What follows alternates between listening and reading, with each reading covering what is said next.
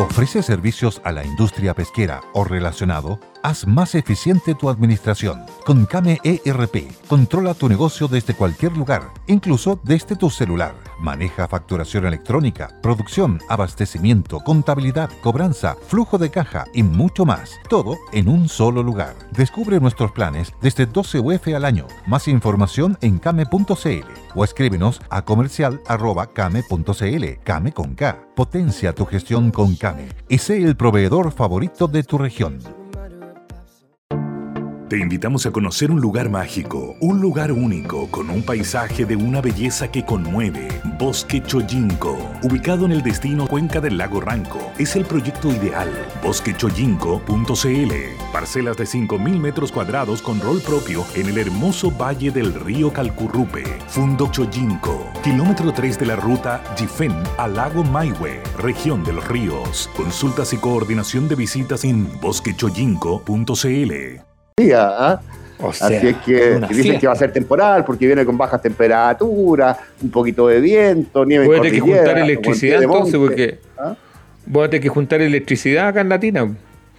Sí, porque acá, en la, acá donde yo vivo, en, el sector oriente, no de las Condes, mm. sino que acá hay cerca de la Reina, eh, eh, acá con un con una brisa se corta la luz, con una brisa. No, pero parece que el viento no va a ser tanto el problema, va a ser eh, como el frío y un poquito de nieve, pero bien abajo. ¿Ah? Eh, no, no tanto viento, afortunadamente. Oiga, eh, bueno, déjenme saludar para introducir al gurú de la política chilena, al hombre que digita en sus distintas plataformas el acontecer nacional, don Axel Callis. Hoy día te vi, me río un poco porque le, comentaba antes de empezar a Axel que hacen un reportaje en el diario de la segunda ahí respecto de los desafíos políticos del gobierno, ganando la prueba, ganando el rechazo, en fin, lo que se viene para adelante.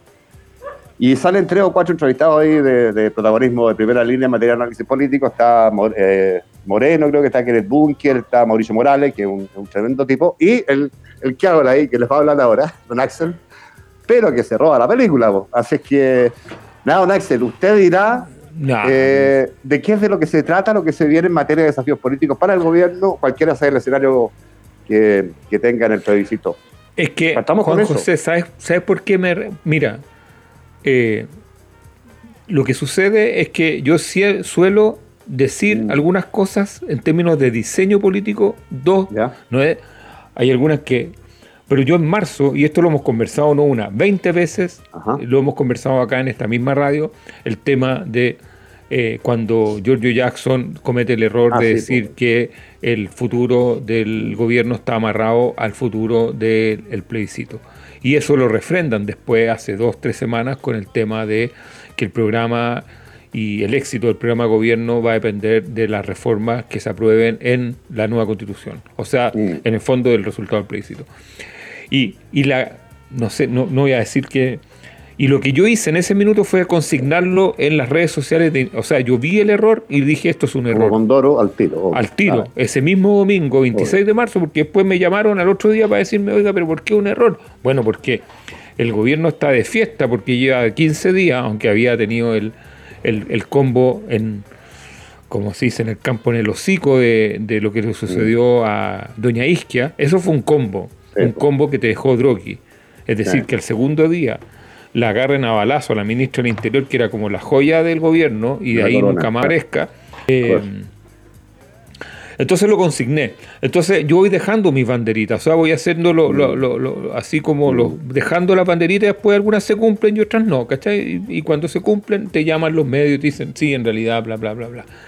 Sí, pero no, no, te, hicieron caso en el gobierno ahí, porque tú lo que planteabas en el fondo la tesis de las cuerdas separadas. Así es, lo he planteado siempre. Y, lo planteaste desde ese minuto, y sin embargo hasta el día de hoy. Hoy día con mucha más moderación, yo diría los últimos 10 días había una suerte de cambio de discurso. No, si están, ¿ah? no, si se quiere, si y lo que eh, dije en la segunda día es que el presidente entiende la situación, pero no el gabinete. Entonces, ¿cuál es el problema? Si el problema, Juan José, hablando así como que nos salga de mm. acá, el problema... que nosotros eh, que nos salga entre nosotros. El problema es que eh, hay un error de cuando un, gobierno se inseguriza, eh, como yo creo que está insegurizado este gobierno, porque cuando tú ves que la desaprobación baja, es como las personas, tu, autoestima se daña y tú empezás a ver, bueno, ¿en qué estoy fallando? porque sentís que se te mueve el piso. Y ahí aparecen los diagnósticos como equivocados, porque como estás inseguro, no dudas de tus herramientas de análisis. Y cuando haces un mal análisis, tienes un mal diseño. O sea, el, análisis es consecuencia, eh, al final el diseño es consecuencia del análisis que tú hagas.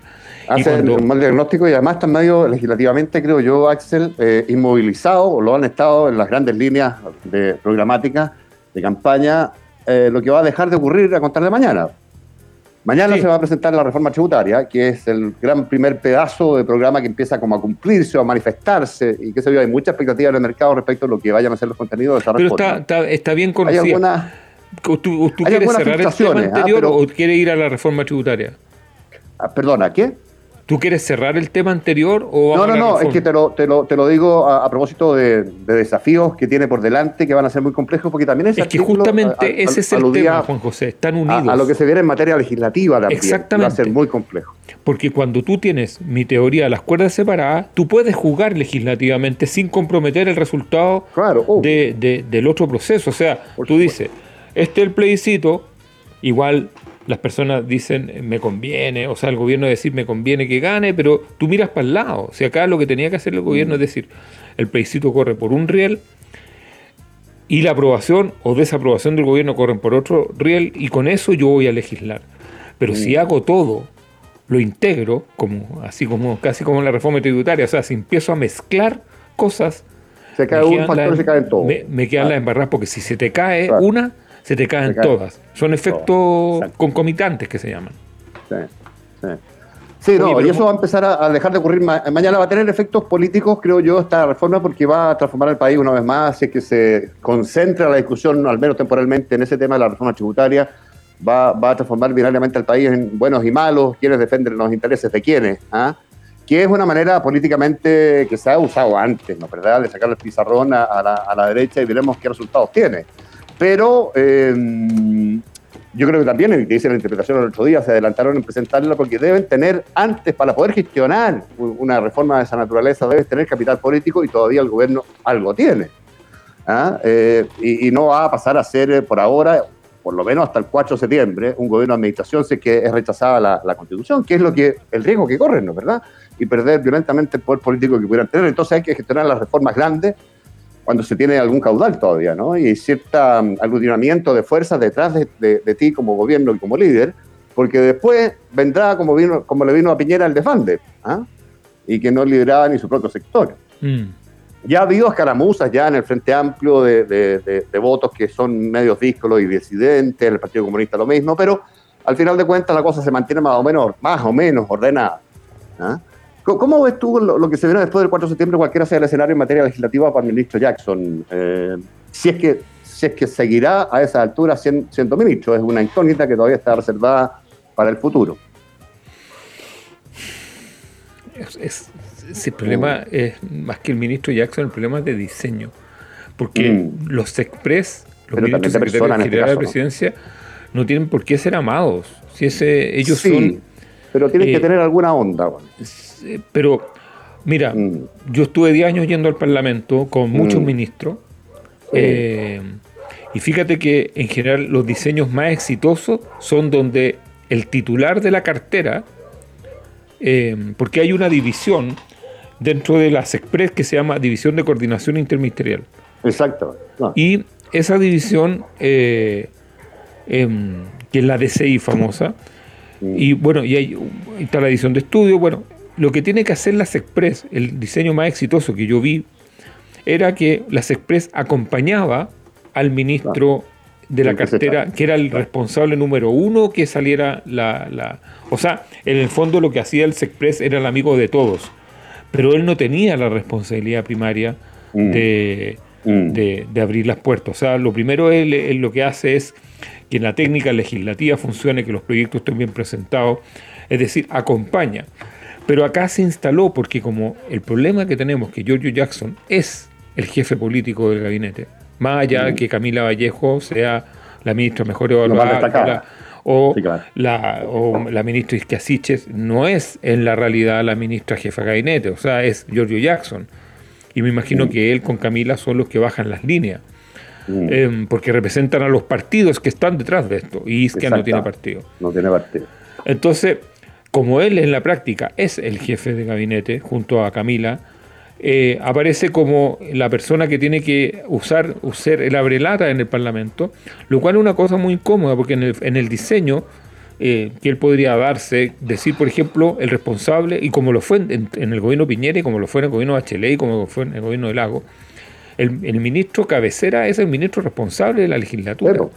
y en este caso la reforma tributaria no es responsabilidad de Jackson, es responsabilidad de Marcel. Pero, pero te preguntaba, proyectando el 4 de septiembre y lo que se viene en materia de, oye, se aprobó, ok, tenemos que prácticamente no hay contenido constitucional en ese proyecto de constitución que ponemos la hipótesis se ha aprobado, que no requiera proyectos de ley asociados, ¿no es cierto? Entonces va a haber, va a haber un trabajo muy brutal de, articulación legislativa y de cara o de responsabilidad, eso sí, ahí, creo yo, del jefe político del gobierno de facto, que es George Jackson, y que además simultáneamente será, será o no será, no, no sé, no, no, soy capaz de hacer futurología en esa materia, pero en ese minuto todavía secretario general de la presidencia, o sea, va a tener un trabajo muy arduo, se va a concentrar en su figura mucho ese trabajo en el Congreso, y veremos cómo articula ex ante eh, la, simpatía o, la, cercanía, porque ya tiene un quiebre sin que haya ninguna tensión ¿eh? con el Partido Socialista. Sí, porque él asumió, él asumió, él asumió el rol de jefe de político del gobierno.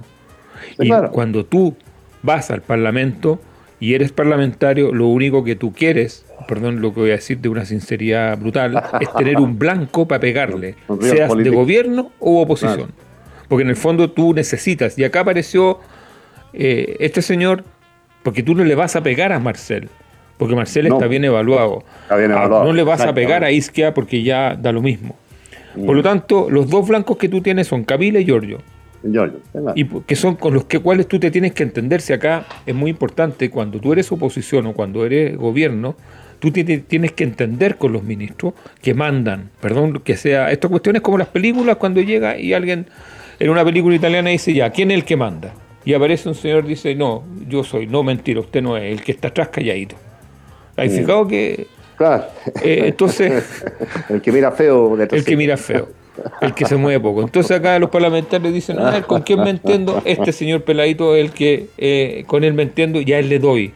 Y por eso es que los senadores, tú, tú veías a Jackson en esa, en esa parada con esa andanada de proyectos de ley en un escenario que se apruebe, pero te, pongo el escenario. Es que no lo veo según la encuesta más probable que se rechace. No lo veo en ninguna otra parte. ¿Con quién articula, con qué voluntad política, con qué, protagonismo articula el gobierno, que está obligado a hacerlo, ¿no? Las modificaciones constitucionales que se puedan derivar de un rechazo, porque hay que hacerlas. Entonces, ¿quién las particular? ¿Con qué eh, intensidad y capital político detrás? ¿Con qué contenido? ¿Con quién llegas a acuerdos? Yo ya creo que el gobierno, diseño, serías un gobierno desnaturalizado. Voy, a hacer, vamos, hagamos consultoría mm. gratis al gobierno. yo, si, yo si fuera eh, Boric, mm. así hablando bien en serio, yo haría que funcionara, funcionara desde ya una mesa, como mm. funciona en la política, de los partidos políticos para ir viendo el tema post 4 de septiembre. Por, ¿Por qué? Porque el gobierno no tiene por qué intervenir. O sea, cuando Piñera eh, le, mete, le mete energía al, al, acuerdo del 15 de noviembre, eh, Blumel no estaba en, la, en, la, en, el Congreso. O sea, Blumel salirse un poco de la primera pues, línea.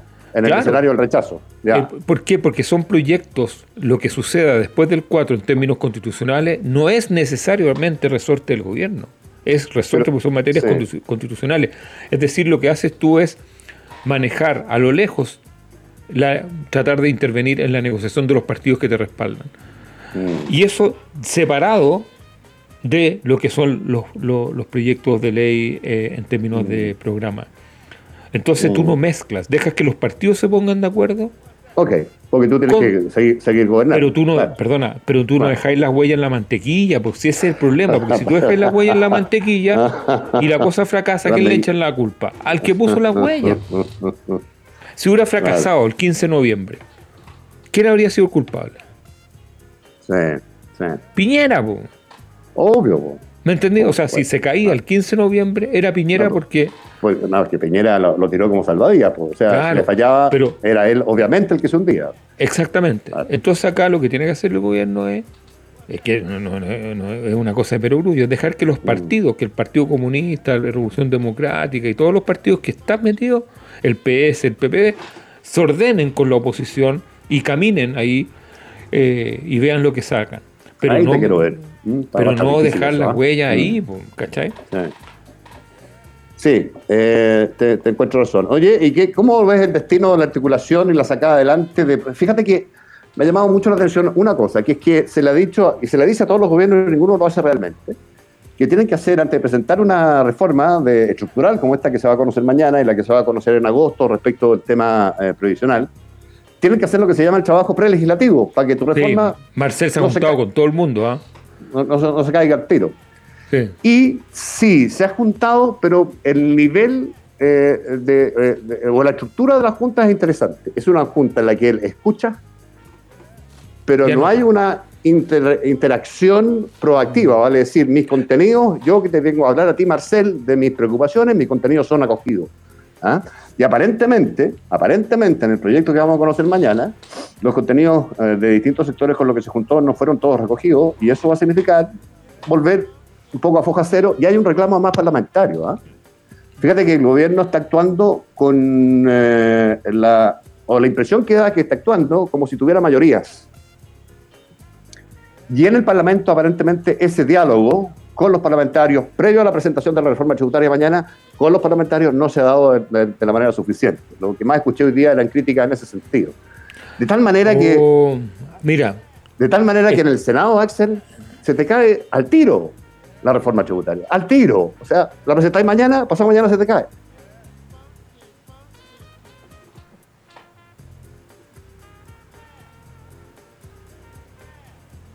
Ah. Eh, no sé qué decir, pues Juan, José, que está ahí en el, limbo. Eh, lo, que, lo que yo creo es que, a ver, eh, yo lo que sabía es que Mario Marcel se, se, juntó no solamente con los ministros de Hacienda, se juntó también con empresarios, se ha juntado con la CUT, se ha juntado con una serie de personalidades. Y, y, en ese sentido eh, una cosa es juntarse y escuchar y otra cosa es adelantarse. La labor prelegislativa tiene que ver cómo es cómo se cocina el proyecto. Por supuesto. pero tú... ¿Cómo construyes acuerdos? Mira, Juan José, yo te acompañaría una semanita, no un día, una semanita al Parlamento porque no Pero si personas. Instalado, no semanas, meses, Axel, en el Congreso. Ya. No hay, no hay, no hay, no hay sindicato más llorón que el de los parlamentarios. Por supuesto. Todos los parlamentarios lloran que no me Pero ese es un dato, Axel. ¿Ah? Eh, no, no, que sea bueno o malo, es un dato eso. No, pero es un dato, pero es que yo no les creo nada. Porque para eso ah, existen los jefes de bancada. Entonces, cuando y no, estoy hablando de este gobierno, estoy hablando de todos los gobiernos. Entonces, mm. cuando los parlamentarios les dicen, el, llega el ministro de turno, ya, ponte que sea Chadwick, para que no piensen que. Y dice, oiga, pero eh, yo, usted no ha hablado conmigo, ministro. ¿Cómo que no? Pues si hablé con su jefe de bancada, me reuní con él, estuve dore con su jefe de bancada. Ahora, si el jefe de bancada no ha comunicado, usted fue al almuerzo de su bancada el, martes pasado, ¿no? No, no pero eso, eso corre, Axel, creo yo, en casi todas las reformas o proyectos de ley. Pero cuando tú pretendes eh, recaudar cuatro y medio casi puntos del PIB, 12 mil millones de dólares, tienes que hacer una reforma tributaria muy sustancial. Un cambio de regla del juego muy sustancial. Fíjate que Bachelet, que fue una reforma grande, pretendía en régimen juntar 8 mil millones. Eso no ocurrió, evidentemente. Entonces, es un tamaño de reforma eh, que exige una conducta un poquito más eh, proactiva, tengo la impresión yo, para que no se te caiga. O sea, porque al, Congreso, es que aquí, aquí el caballo y sale el camello. O sea, sí, Marcel ha hablado con todo el mundo. De hecho, en el avión que se fue. No, no es la expresión que queda. No, no, no, no. no. o sea, que se ha juntado, sí. Sí, Eso, pero es que, perdón, es que cuando uno gobierna en, en un régimen presidencial, tú no puedes adelantar la negociación en, la, en el prelegislativo. La negociación se, se, hace una vez que tú presentas el proyecto. Entonces, lo que tú presentas el mensaje. casi todos los proyectos. Pero en tú este presentas el mensaje. Y viene y hay gente que dice sí, y, todos van a decir no me gusta. Y ahí comienza el tira y afloje. Mm. Pero lo que tú no puedes adelantar, porque en el fondo, cuando. Imagínate que tú eres senador y viene em, el presidente de la CPC y dice aparece una cuña en la segunda y dice... ¿El presidente de la CPC estaba reclamando hoy día? Sí, sí pero aparece sutil, estoy inventando, ah, esto no es verdad. Mm. Entonces aparece y dice, sí, yo me junté con Marcel y quedamos que esto va a ser desintegrado en una escala, bla, bla. Perdón. O sea, si yo soy senador de gobierno o de oposición y viene el, un, stakeholder, un, involucrado, sea de gobierno, sea trabajador, sea pyme, sea cualquier cosa, decir que llegó un acuerdo fuera del Parlamento, eso es renuncia del ministro. Tú no puedes llegar a acuerdo antes de mandar el mensaje.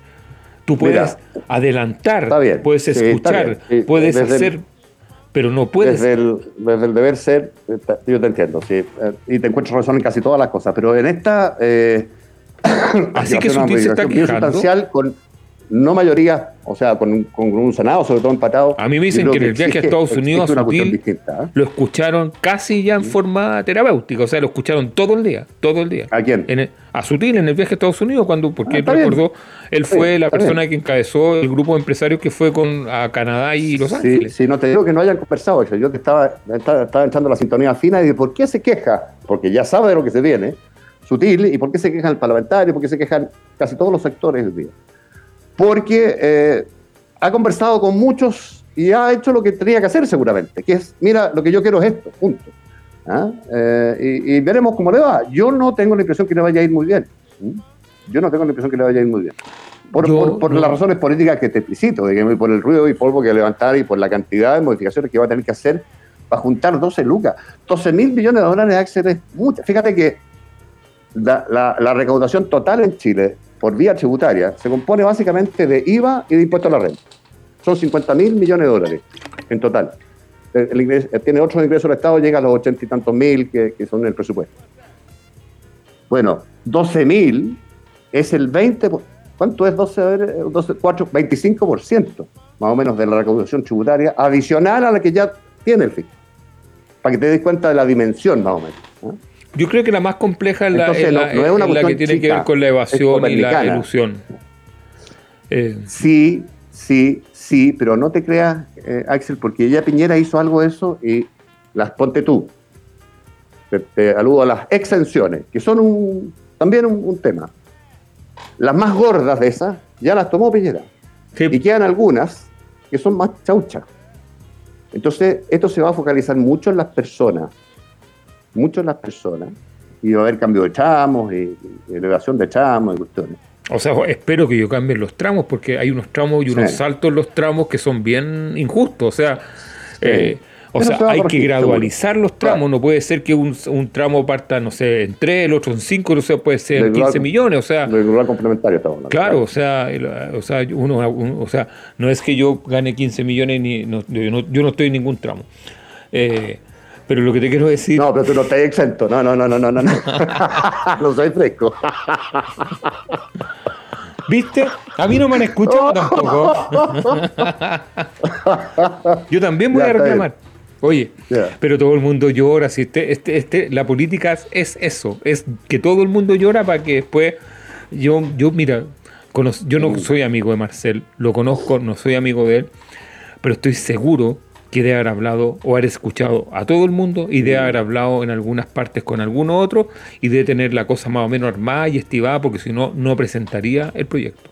Sí, porque yo tengo poca fe hasta ahí, alguna parte también del, proyecto que es bien específica y es el impuesto al patrimonio. Eh, o a los patrimonios, grandes patrimonios, que se van a hacer por tramos también, el que tenga entre 5 y 15 millones de dólares, 1%, y el que tenga más de 15, 2%. Bueno, yo creo que ahí hay, bueno, hay varios eh, eh, eh, comentarios que uno puede, puede hacer adversos a esa iniciativa desde el punto de vista que conceptualmente lo que hay ahí es una persona que ha trabajado harto, que ha ganado harto, que ha sido premiado con la posibilidad de tener un gran patrimonio y tú transformas el tenerlo en un castigo tributario, finalmente, conceptualmente. Pero además de eso, todo eso que ya tiene esa persona lo ha comprado con dineros que ya tributaron, vale decir, hay una doble tributación por el mero hecho de haber escrito bien. Pero bueno, más allá de eso, esos patrimonios, yo no sé si tú has fijado, eh, lo que ha pasado en las familias Polman, la familia Yarur. Eh, o sea, Impuestos Internos comunicó que tenía identificado a mil. Por supuesto. mil cincuenta y cinco personas Claro. o sea, estamos hablando de, de 18 millones, 19 millones, hay 1054 que son los que tienen estos patrimonios que son como... Claro, ¿y qué está pasando con eh, esos patrimonios? Se están diluyendo esos patrimonios. Claro, ¿Tú, has visto cómo se traspasan millones de dólares a los hijos? O sea, no, yo, perdona, leí un artículo que es un escándalo, un escándalo porque van donando, donando, donando y al final se diluye absolutamente la propiedad. Exactamente. Entonces, ¿Se fragmenta a tal nivel? Esto pasa no solo en Chile, sino que ha pasado en gran parte de los países del mundo donde se ha iniciado este camino y en algunos de estos casos vienen de vuelta. Entiendo que Francia es un caso bien emblemático en esa materia. Y, fue muy duro, ahí fue muy criticado. Acuérdate que cuando puso el impuesto al súper rico, eh, eh, Gerard Depardieu partió diciendo yo no soy súper rico, soy un actor eh, de izquierda, pero que tiene un patrimonio, y empezó a llorar y se fue a vivir a Suiza o se fue a vivir no sé dónde. Y hay empresarios grandes, con patrimonios grandes, que han cambiado su domicilio fiscal en estos, estos meses también. Y otros que han diluido la propiedad de su, patrimonio, porque, bueno, eso, eso pasa, no solo en Chile, no que sean malos los chilenos, no. Esto pasa en todas partes. Entonces eso no va a recaudar, además, ¿ah? lo que se dice, porque no ha pasado así casi en ninguna parte, salvo que sea milagro. pesimista, Juan José. No, pues hay que mirar para el lado de estas cuestiones. No, usted está muy pesimista, muy pesimista. No, no, a la pausa. Eh, agarra un cigarrito, agarra un cigarrito y métale, y métale un poco de, whisky ahí a su Coca-Cola. Te voy a decir una cosa. ¿Tú sabes del precio de los cigarrillos? ¿Cuántos impuestos? ¿70? 90%. 90%. Así que soy un gran contribuyente. Quiero que sepas que está frente a un gran contribuyente. Ahora, como tú sabes, los que más pagan impuestos en Chile son los pobres que cargan todo el IVA. todo el IVA. Obvio, obvio, obvio. Oye, eh, ya, vámonos a, ah. corte y regresamos eh, al, al Santiago Común en unos ah, El día juega la Católica en la noche. Sí, pues. Ocho y media. También. No, José, oiga, oiga, oiga, oiga. Si le gana la, si juega la Católica con Sao Paulo, Sao Paulo un equipo de primera también, pues. Me pone unas caras ahí, José, el, el, el, hijo del medio. Muy bien.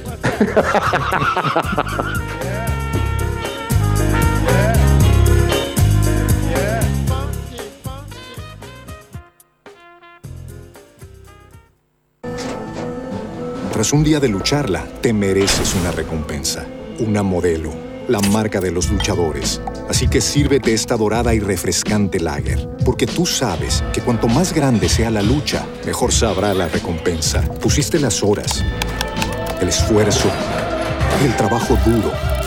Tú eres un luchador y esta cerveza es para ti. Modelo, la marca de los luchadores. Todo con medida, importada por Crown Imports, Chicago, Illinois.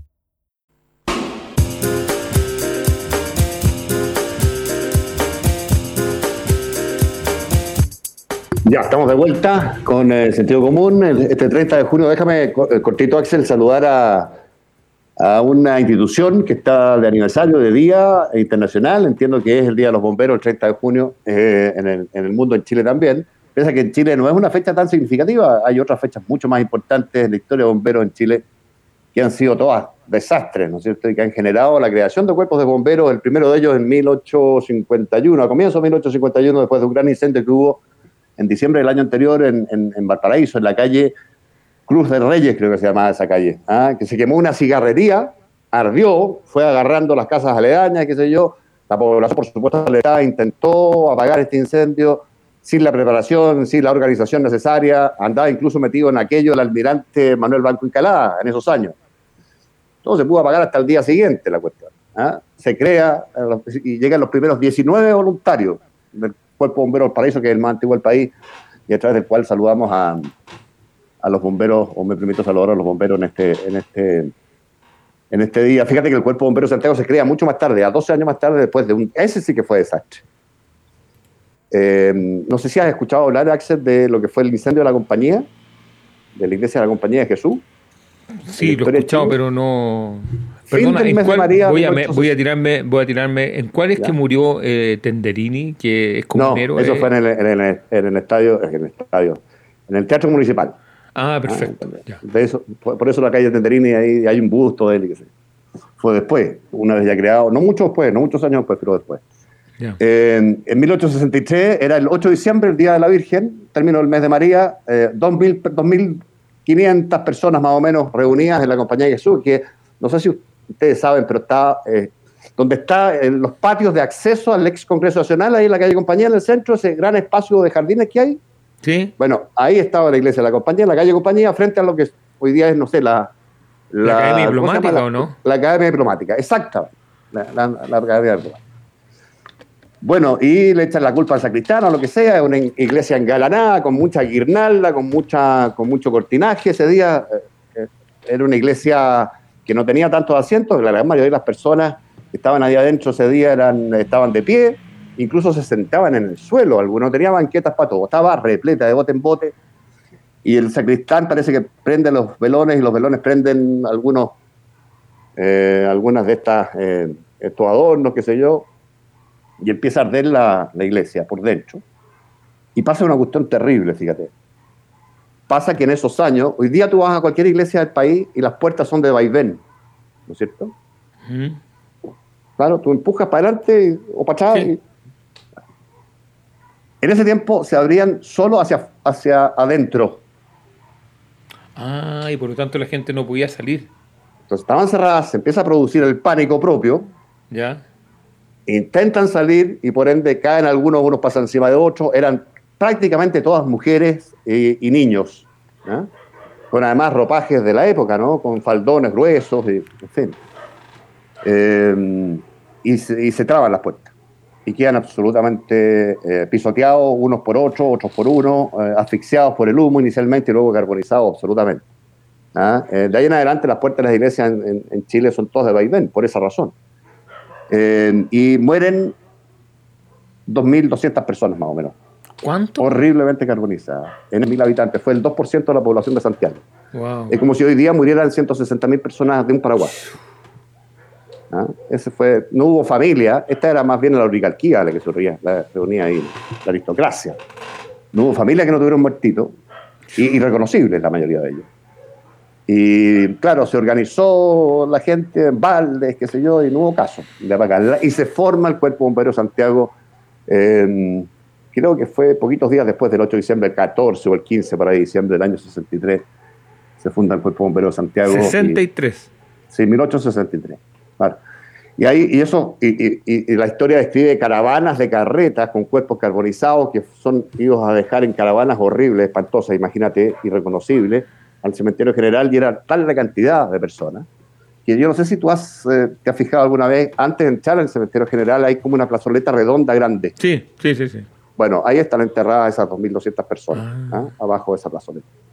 Eh, porque no hubo, no hubo cómo hacer eh, mucho... Eh, o sea, recordemos que en esa época el Estado no se separaba todavía de la iglesia. No, pues no, esas fueron las leyes laicas después de que, Por lo tanto, los muertos se seguían enterrando en, en, suelo sagrado en la iglesia en, general. Tal cual, tal cual. Así que, no, nada, saludar a los bomberos. Eh, fíjate que hay una anécdota cortita. Tú sabes que uno de los primeros, entre el de Valparaíso y el de Santiago, creo que se funda el Cuerpo de Bomberos de Ancud. Imagínate. ¿Ah? Eh, así que un saludo también a ese Cuerpo de Bomberos tan sureño y tan tan pequeño que ha sido en esos años, ¿ah? en la isla grande de Chiloé. Nada, un saludo a los bomberos entonces, don Axel. Oiga, usted tiene otros temas, seguro. No, yo estoy en este minuto borrando todos los memes que tengo en el WhatsApp y en todas partes, porque tú sabes que mañana, tú sabes qué día es mañana, ¿no? Estoy chato, chato de, de, de, de... ¿Pero qué te ríes? No, que hoy día me mandaron uno muy bueno. ¿Tú te acuerdas de esa pintura que fue mal? Eh, por favor, a la, audiencia hay que decirle que mañana llega Julio. Claro. Bueno, y.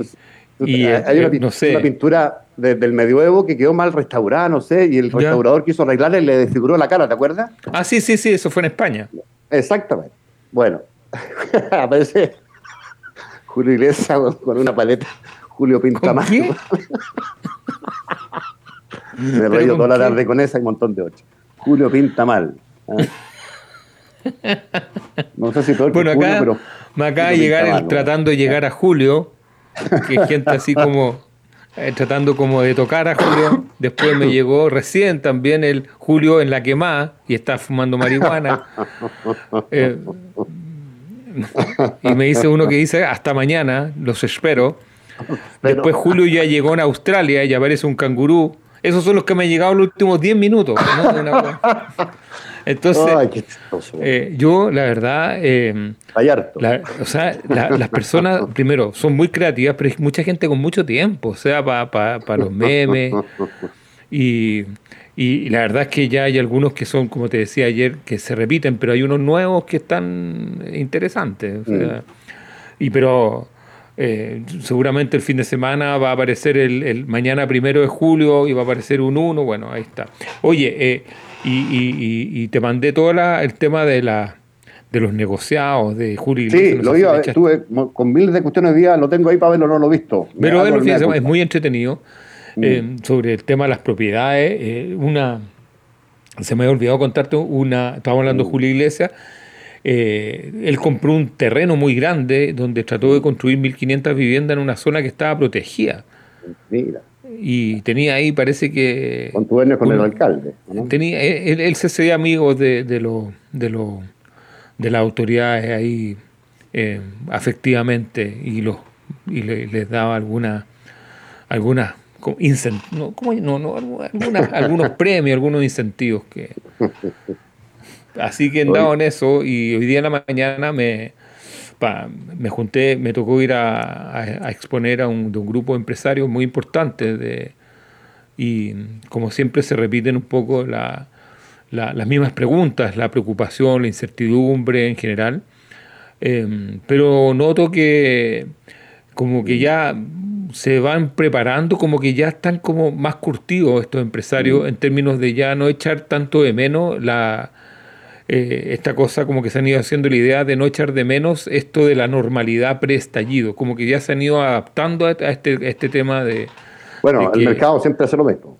Sí, eh, como que ya... se adapta y sigue. Si del cielo caen limones, aprende a hacer limonada. Por supuesto, esa cuestión es... Y, bueno, y escuché gran parte de la exposición con respecto a esto, un grupo de gente importante, exportadores, bueno, no puedo dar más detalles, pero eh, mm. interesante el tema del dólar, un poco de cómo se mm. proyecta, Em, también un poco escuchar. Interesante, complejo, complejo para nosotros. O sea, de, hecho, yo no, yo, por, cosas que quiero compartir, que a lo mejor para ti son evidentes, mm. pero yo no sabía, mm. por ejemplo, que eh, anualmente el gobierno, los gobiernos compran alrededor de 14, 15 mil millones de dólares porque los gobiernos tienen demasiados dólares. Venden. O sea, no compran, compran o sea, venden, venden dólares, pues, venden, al mercado. Venden porque tienen sus costos expresados en peso. Entonces, eh, transforman los dólares que reciben a peso. Y, yo no sabía que Piñera había, el presidente Piñera había vendido mucho dólar cuando necesitó hacer caja para pagar el IFE, para, pagar. Eh, Exactamente. Entonces. Fue un año eh, récord de venta de dólares de parte del Exactamente. y, el otro día, fíjate, una crítica a la prensa económica. El otro día se entendió que, lo que hacía Mario Marcel al vender 5 mil millones de dólares era una intervención cambiaria. Y yo había dicho el día anterior que el gobierno no tiene ni una posibilidad de hacer intervención cambiaria, porque sería una gota en el mar, es absurdo. Entonces me, cargó que mis coleguitas de prensa económica dijeran que era una intervención cambiaria. Eso no es una intervención cambiaria, eso es rutina. Rutina, exactamente. y poner 5 mil millones es algo que no, no, no, es, no es algo así que se haya movido la aguja, sino que son... Movió una mañana la aguja. Sí, una mañana. Hoy día no sé cómo estuvo el dólar. ¿Cómo estuvo muy alto, rozó 9.40, cerró en 9.22. Ah, ya. Y, el, pero, pero está bravo el asunto. Mm, me imagino, o sea, de seguir así mm. y, medida que también se acerca el plebiscito y todo lo que tenga que ver con que la guerra no tiene para cuándo terminar, los precios de los commodities. Eh, el, el, todo lo que está pasando con, en el fondo con, con Ucrania. En el fondo, o sea, eh, mm. se, lo que se dice de Ucrania, o sea, de los rusos que tienen caja todavía para resistir por lo menos seis meses más de guerra. Entonces, esto no tiene para cuándo. Mm. Eh, y, por, y por mientras, eh, cada vez se le cierra más el, el, círculo de la Unión Europea con Finlandia, con Turquía, con todos los países que están eh, arrimándose de manera cada vez más estrecha a la Unión Europea. Mm. Entonces al final esto está terminando peor de lo que en el fondo pensaba Rusia que le iba a suceder, porque Rusia pensó que con Ucrania iba a despejar el tema finlandés, el tema de lo de, los países limítrofes y al revés, aceleró la incorporación o las conversaciones para incorporar a los países que circundan Rusia para hacia la Unión Europea y por lo tanto la OTAN. Si en el fondo eso es, no es un tema de la Unión Europea, es un tema de la OTAN al final. Mm. Oye, cortito, podríamos hablar de, a propósito de Estados Unidos y algunas cosas del personaje de Trump, cuya figura se ha ido, no sé. Eh, ha estado muy entretenido. Un poco ¿ah? más, ¿ah? es entretenido, entretenido todo lo que se está sabiendo en Estados Unidos. Pero déjame, a lo mejor lo podemos hacer mañana, no tenemos casi tiempo, pero déjame consignar una sola cuestión que me, llamó mucho la atención. Hace algunos días, a propósito de Estados Unidos, hablábamos de un fallo de la Corte Suprema eh, respecto al tema del aborto, en que se impusieron 6 a 3 y dejaron sin protección federal, por así decir, al aborto, que es lo que tenían en Estados Unidos por décadas, eh, la, interrupción del, embarazo. 6 a 3, conservadores versus progresistas, los jueces, 9 en total. Bueno, acaban de hacer o emitir otro fallo. Y este me parece inexplicable por completo.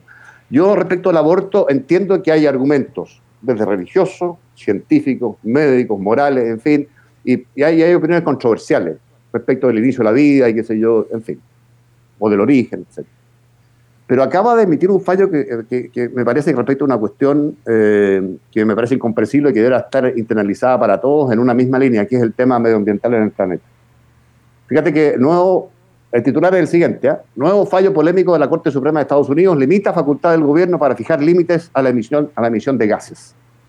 Joe Biden está, está calificando esto de desastroso eh, y se produjo la misma composición de jueces conservadores versus progresistas y lo que hace el tribunal es limitar la competencia del Poder Ejecutivo, ¿no es cierto? Mm. Para regular las emisiones de gases contaminantes que emiten las centrales eléctricas eh, y dice que la, Agencia de Protección Ambiental, la EPA, en Estados Unidos, eh, no tiene autoridad para regular las emisiones de plantas ya construidas. Las nuevas plantas sí, por supuesto, no les da la pasada nomás. ¿eh? Claro. pero respecto de las ya construidas, no les da, es una cuestión, y tú comprenderás que en Estados Unidos no hay decenas, hay cientos de plantas construidas. Entonces, es, complejo, fíjate, lo que, lo que acaba de fallar la Corte Suprema estadounidense en, un acto que ha sido condenado por los demócratas y celebrado por los republicanos. Y ahí me llama la atención, porque dice el líder republicano, creo, de la mayoría o, de, los republicanos de la Cámara o del Senado, no estoy seguro, que esto lo que hace, lo celebra porque esto lo que hace es reconocer las libertades individuales. ¿Qué argumento es ese? Yo, de verdad, no, no soy capaz de entender ese argumento.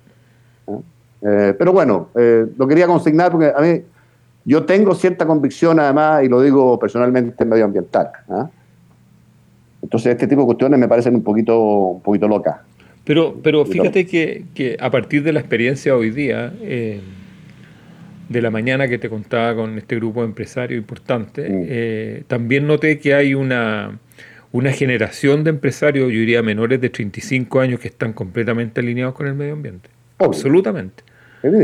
Eh, pero pero no, no, no, no me refiero a una postura como artificial, sino que me, refiero a algo genuino. O sea, y se está produciendo una, un diálogo intergeneracional de personas empresarios o personas que tienen eh, actividades, llamémosle, con cierta carga de huella carbono, eh, por no decir en algunas claramente contaminante y que no hay normas o no, no hay normas que se apliquen porque la normativa, tú sabes, no aplican todo porque hay actividades que son inusuales, que son casi domésticas, bueno, X, Y fíjate que, que, increíble lo que hacen, yo siempre hablo de esto, las generaciones más jóvenes de tratar de reeducar a, a sus padres para que yo comprendan. En eso te compro todo lo que tengas que decir, porque yo de verdad creo que en esa materia, los jóvenes, mis hijos, a mí de verdad que me han cambiado la vida en ese tema.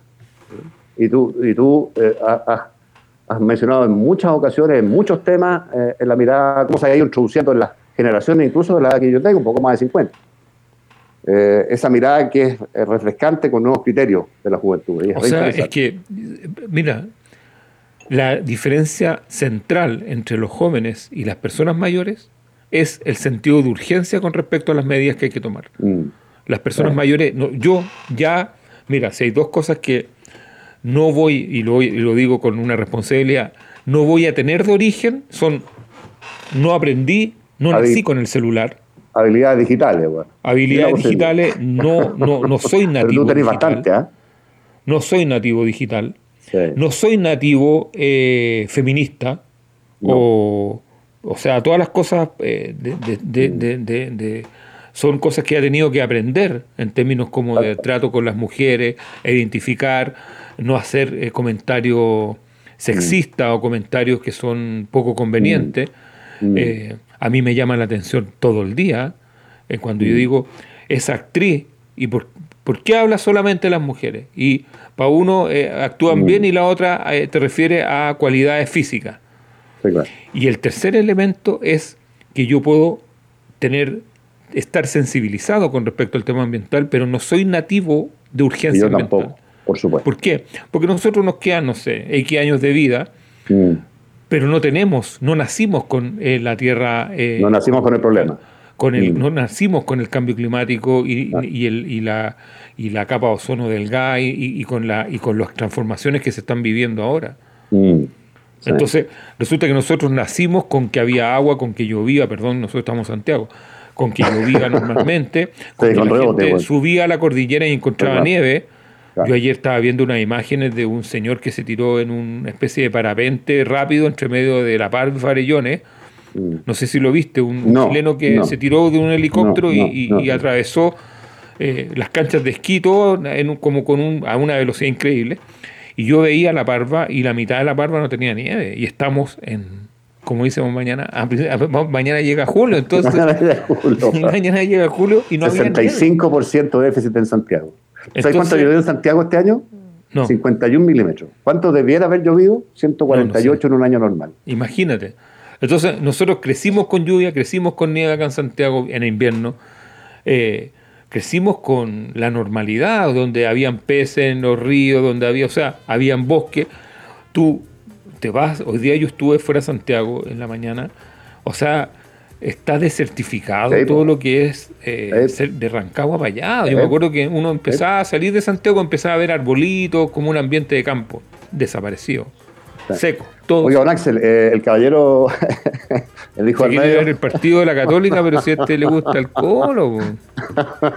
Oiga, nos está poniendo ya mala cara derechamente. No, porque... Así que, José, perdone, no, nos entusiasmamos de última hora y, nos vamos nomás. Déjeme saludar rápidamente a los amigos de Aura Vitalis y su producto Lipotermo, a la gente de Diacel, diacel.cl, lo mismo, Ligimoli, ligimoli.cl, la marca líder alemana, eh, Atepillé 97% de eficiencia, atepillé.cl ahí, Ecotelas, otro producto de otra empresa, Sativo Chile, ecotelas.cl es la, web de ahí. Albalux, detergentes líquidos para el hogar, www.albalux.cl y a los amigos, por supuesto, de Yalitech y sus maravillosas bombas dosificadoras, www.yalitech.cl. Don Axel, don José, nos reencontramos porque estamos atrasadores, así que hasta mañana. Ya. Chau, chau. Chao, que lo pasen bien.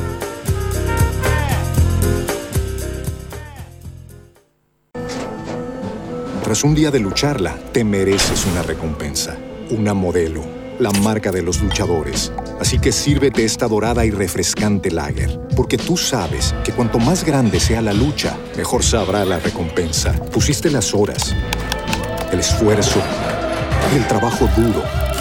Tú eres un luchador y esta cerveza es para ti. Modelo, la marca de los luchadores. Todo con medida, importada por Crown Imports, Chicago, Illinois. Hello, it is Ryan, and I was on a flight the other day playing one of my favorite social spin slot games on chumbacasino.com. I looked over the person sitting next to me, and you know what they were doing? They were also playing Chumba Casino. Coincidence? I think not. Everybody's loving having fun with it. Chumba Casino is home to hundreds of casino style games that you can play for free anytime, anywhere, even at 30,000 feet. So sign up now at chumbacasino.com to claim your free welcome bonus. That's chumbacasino.com and live the Chumba life. No purchase necessary. DTW, void, were prohibited by law. See terms and conditions 18 plus.